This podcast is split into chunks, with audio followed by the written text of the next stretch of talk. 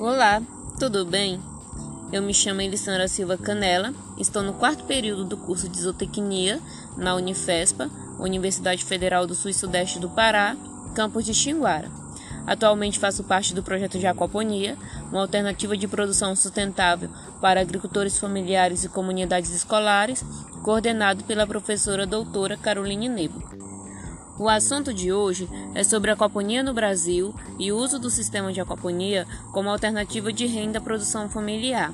Bem, a aquaponia no Brasil, mesmo em pequena escala, ela já é uma realidade e vem sendo bastante estudada desde 2010. Porém, por outro lado, as iniciativas comerciais ainda são bastante isoladas e com pouca divulgação a nível nacional. Muitos simpatizantes dessa modalidade de cultivo possuem em suas casas pequenos módulos de produção construídos com os mais variados materiais e cultivando espécies de peixes e plantas adaptadas a cada região do país.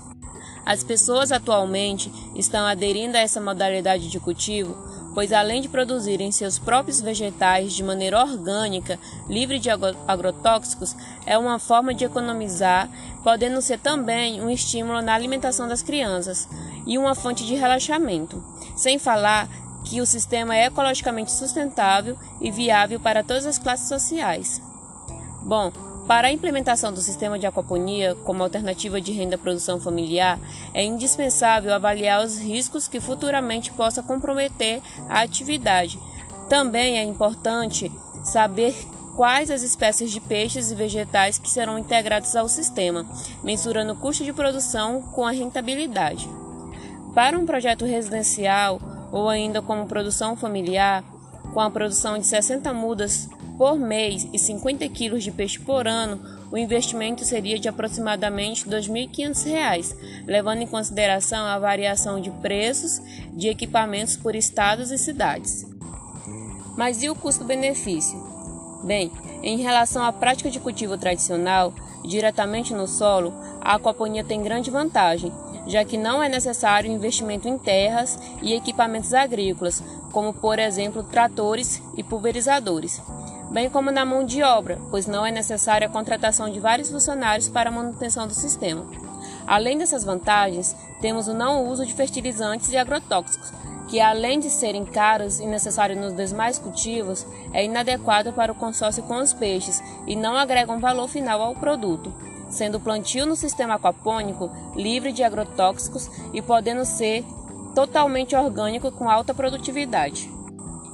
Quanto à rentabilidade, vem de acordo com o cultivo selecionado, pois, como a produção de vegetais varia, alguns são mais exigentes em nutrientes e o controle no sistema deve ser redobrado. Muitas vezes, o produtor deve adicionar nutrientes no sistema. Por exemplo, em um cultivo de alface com a produção de tilápias, o custo fica em torno de 20 reais por metro quadrado e no caso da água será de 40 reais por metro cúbico. Já em um cultivo de tomate ou de morangos, a produção será maior por metro quadrado. Entre as vantagens econômicas do sistema, podemos citar produção ecológica, livre de defensivos agrícolas, alta produtividade por metro quadrado, menor consumo de água, que gera economia para o produtor, verticalização do sistema para maior aproveitamento do espaço, adaptações do sistema. O sistema pode ser autossustentável, produção o ano inteiro, materiais de construção simples e amplamente disponíveis. E quantas desvantagens?